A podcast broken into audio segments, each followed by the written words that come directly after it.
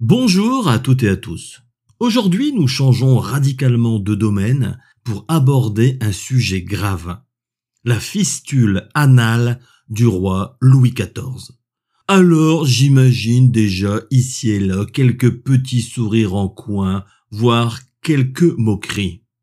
Mais moi, je ne mange pas de ce pain-là. Ne rigolons pas. Ce problème a empoisonné la vie du roi pendant de nombreux mois, fragilisant même le rayonnement de la France, alors première puissance européenne et menacée par la maison des Habsbourg. Avant de débuter, je tire cette petite histoire d'une bande dessinée, l'incroyable histoire de la médecine, signée du professeur Jean-Noël Fabiani et du génial dessinateur Philippe Bercovici. Ce dernier, bien connu des lecteurs du journal Spirou, est le dessinateur des Femmes en blanc, BD humoristique sur la vie des infirmières. Il n'est donc pas surprenant de le voir à l'œuvre dans cette BD qui vulgarise l'histoire de la médecine avec un réel talent. Pour évoquer notre affaire de fistule anale, il faut remonter en 1163 lors du concile de Tours. À cette époque, la toute-puissante Église décréta que le sang était détestable à travers une bulle papale restée dans les annales, Ecclesia aboret a sanguine. Autrement dit, l'Église a horreur du sang. En substance, il faut comprendre que chacun doit accepter la volonté de Dieu. Après tout, si quelqu'un souffre, bah, quelque part, c'est qu'il le mérite. C'est un châtiment divin. Précisons que de nombreux historiens réfutent cette affirmation, l'Église n'aurait pas critiqué la chirurgie. On raconte que cette histoire de sang détestable vient d'un gredin nommé François Quesnay, médecin et chirurgien attitré de Madame de Pompadour et anobli par le roi Louis XV pour ses bons et loyaux services médicaux. Accessoirement, c'était un économiste réputé. Bref, le gaillard avait sans doute une dent contre le clergé pour avoir dit cela. Toujours est-il que moi, je lui accorde le bénéfice du doute. Faut toujours se méfier des donneurs de leçons. J'apporte juste une autre précision. L'acte chirurgical au Moyen Âge n'avait rien à voir avec ce que l'on peut imaginer aujourd'hui. C'était un peu au pifomètre. Oh, t'as un ongle incarné Bon bah t'inquiète, je vais te couper l'orteil avec ma hache. Faut juste que je chauffe un peu le tranchant dans ma cheminée. L'Église condamnait surtout les charlatans qui pratiquaient la chirurgie occasionnellement et comparait cela à un pur acte de barbarie. Par extension, l'Église a également interdit la dissection des cadavres. En effet, dans certaines contrées, il était de coutume d'ouvrir le crâne d'un défunt pour libérer son âme, sans compter tous ceux qui récupéraient des morts pour les étudier et faire avancer la science. L'Église a dit stop. Arrêtez de tripatouiller les corps vivants ou morts avec vos lames. Dieu a fait l'homme à son image et il ne vous a pas demandé de jouer les apprentis Frankenstein. Cette précision est en fait, revenons en 1163 où la pratique de la chirurgie fut déclarée contraire à la religion. La belle médecine est donc réservée aux membres du clergé. Et les actes de chirurgie deviennent l'apanage des barbiers. Et oui, aussi surprenant que cela puisse paraître, ce sont les barbiers qui vont désormais faire office de chirurgiens. Bon, bah écoutez, vous m'égalisez cette barbe hirsute et profitez-en pour m'enlever ce furoncle menton. Il faut dire que les barbiers utilisent des lames très tranchantes. Ils sont donc parfaitement équipés pour couper tout ce qui dépasse. En 1258 fut fondée à Paris la confrérie de Saint-Côme. Elle édicta un principe simple, la prescription médicale.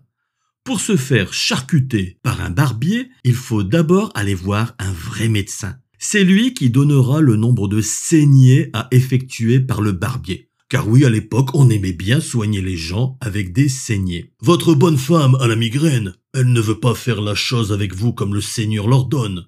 Allez hop, trois saignées trois fois par jour pendant deux semaines. Mettez-lui aussi des sangsues par paquet de douze. Vous verrez, monsieur, elle aura plus mal au crâne.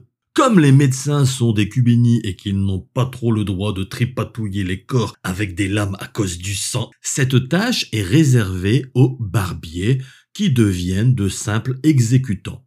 Et comme au clergé, ils étaient tous sauf cons, quand un curé médecin envoyait un patient chez un barbier, ce dernier devait s'acquitter d'une redevance à payer. Et ouais, c'est pas bête. Avec le temps, on se rend compte que la chirurgie a peut-être quand même sauvé des vies. Surtout qu'à cette époque, on fait la guerre pour rien. Genre, on veut un morceau du territoire de son voisin, alors on l'attaque. Après la bagarre, il y a plein de types avec des yeux crevés et des bras en moins. C'est pénible. Ils n'arrêtent pas de geindre. Un barbier va devenir hyper célèbre. Ambroise Paré. Tout le monde vous dira que c'est le père de la chirurgie à la française, mais en vérité, c'était avant tout un barbier passionné de chirurgie qui fit de sympathiques découvertes. Lors d'un conflit, alors que la tradition était de cautériser une plaie avec une lame chauffée à blanc, il pratiqua la ligature de l'artère fémorale avec des crins de cheval. Cette technique fut ensuite adoptée par une majorité de chirurgiens de guerre. Enfin, il inventa des instruments spécifiques et des prothèses. Il recensa également toutes les blessures de guerre afin que d'autres chirurgiens barbiers savent quoi faire en son absence. Sa renommée et sa popularité seront exceptionnelles. Tout en s'occupant des plus démunis, il soignera les grands noms de cette époque. La légende raconte qu'eut lieu entre le roi de France Charles IX et Ambroise Paré cet échange. J'espère que tu vas mieux soigner ton roi que tes pauvres. Sire, c'est impossible. Et pourquoi donc? Parce que je soigne les pauvres comme des rois. Alors là, moi je dis respect Ambroise Paré. Et de fil en aiguille, on en arrive à la fameuse fistule anale du roi Soleil qui modifia indirectement le statut des barbiers chirurgiens. En effet, le roi Louis XIV, alors âgé de 48 ans, souffre le martyr depuis de nombreux mois. Ce passionné d'équitation ne peut plus monter à cheval, il ne peut plus aller chasser. D'ailleurs, cela va même plus loin. Il ne peut même plus chevaucher les belles pouliches de sa cour, tellement cet abcès lui est douloureux. Ça lui coupe tous ses moyens, et son moral est en berne. Au départ, c'était juste un peu gênant, mais plus le temps passe et plus cette excroissance est handicapante. Même la marche à pied le fait souffrir, tant et si bien qu'il se déplace sur une chaise à porteur. Officiellement, on dit que c'est une tumeur à la cuisse, pour justifier ces étranges manèges. Mais les langues se délient et l'évidence saute aux yeux de tous. Le roi Soleil a mal à sa lune. Pour le soigner, on préconise trois remèdes. Premièrement, il faut arrêter de manger trop gras, arrêter l'alcool et boire beaucoup d'eau minérale. Deuxièmement, on lui place dans le fondement des emplâtres et des cataplasmes à base de vin de Bourgogne. Et enfin, troisièmement, on prie beaucoup le Seigneur. Antoine d'Aquin, le médecin du roi, est inquiet car rien ne marche. D'autres médecins préconisent de l'envoyer dans une station thermale à Barège, dans les Hautes-Pyrénées, mais Daquin s'y oppose. C'est à l'extrémité de la France, quasiment à la frontière espagnole. Le roi endurerait très mal un si long voyage. Les conseillers du roi y sont aussi opposés. Se mettre si près des Espagnols présenterait un risque pour le royaume. Mais ne rien faire n'est pas non plus une solution. Les puissances étrangères disent que le roi est à l'article de la mort. Cette incertitude quant à son état de santé préoccupe tout le monde et fragilise le royaume de France. À ce stade, signalons qu'une fistule anale était une opération délicate. Si le fait de la percer était souvent pratiqué par les fameux barbiers chirurgiens, beaucoup de patients en mouraient soit à cause d'une hémorragie trop importante, soit à cause d'une plaie mal cautérisée et qui s'infecte. Antoine d'Aquin, qui a palpé la royale fistule, est formel. On ne perçoit pas les pulsations du cœur. Le risque est donc moindre. Charles-François Félix, que tout le monde appelle Félix, est le premier barbier du roi. Chaque jour qui passe, il rase de près le roi et lui glisse un jour à l'oreille qu'il tenterait bien de lui couper la fistule.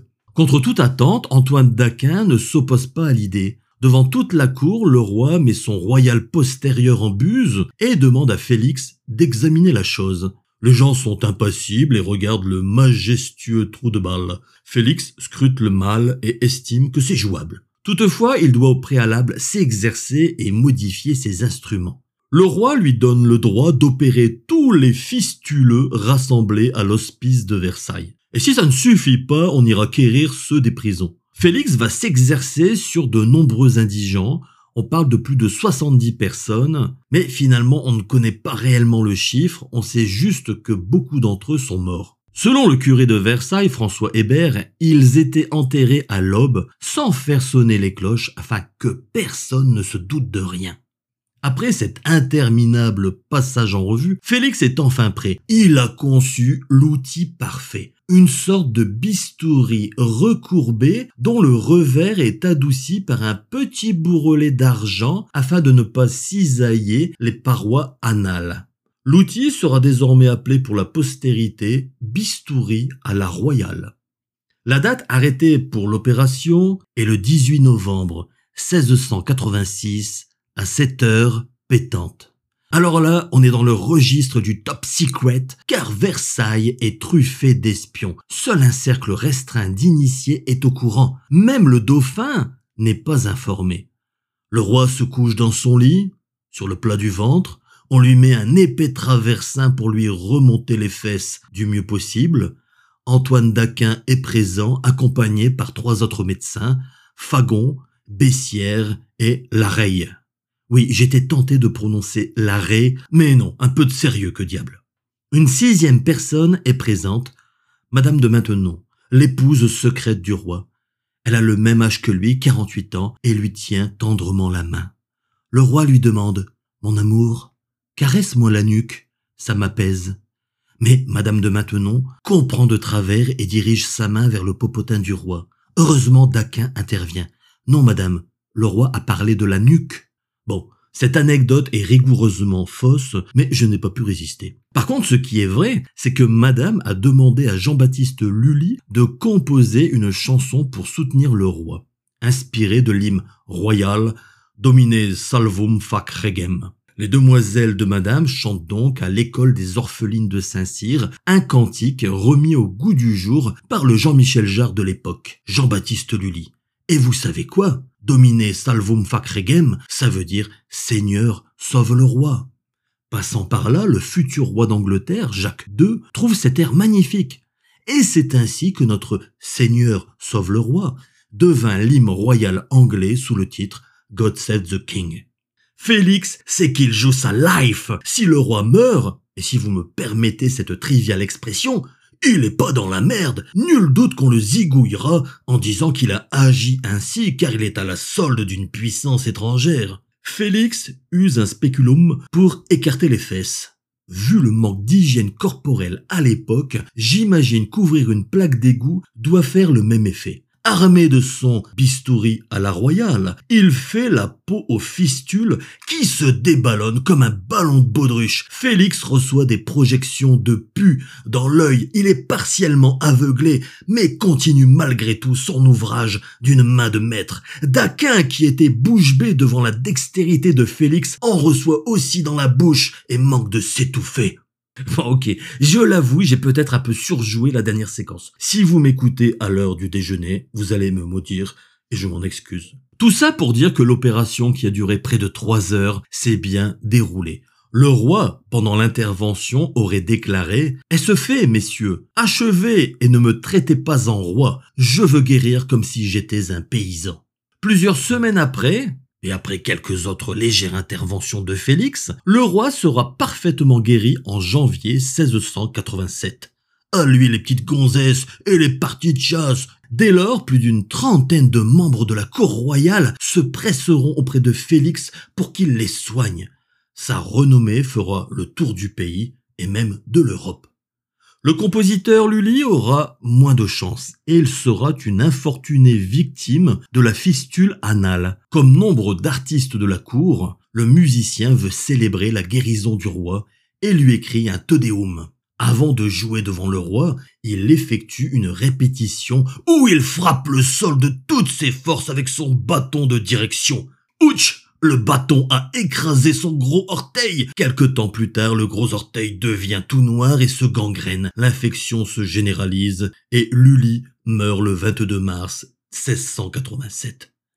Le barbier chirurgien sera anobli en 1690. Désormais, il faudra l'appeler Charles-François Félix de Tassy. Mais ce n'est pas vraiment ce que souhaitait Félix. Lui, il voulait que son métier de chirurgien soit reconnu et que la barberie, entre guillemets, soit définitivement séparée de la chirurgie. Malheureusement pour lui, Guy Patin, doyen de la faculté royale de médecine, s'y opposa farouchement au motif que les barbiers ne savaient pas lire ni écrire le latin. Oh, c'est trop la honte. Hein. Toutefois, le temps lui donnera raison.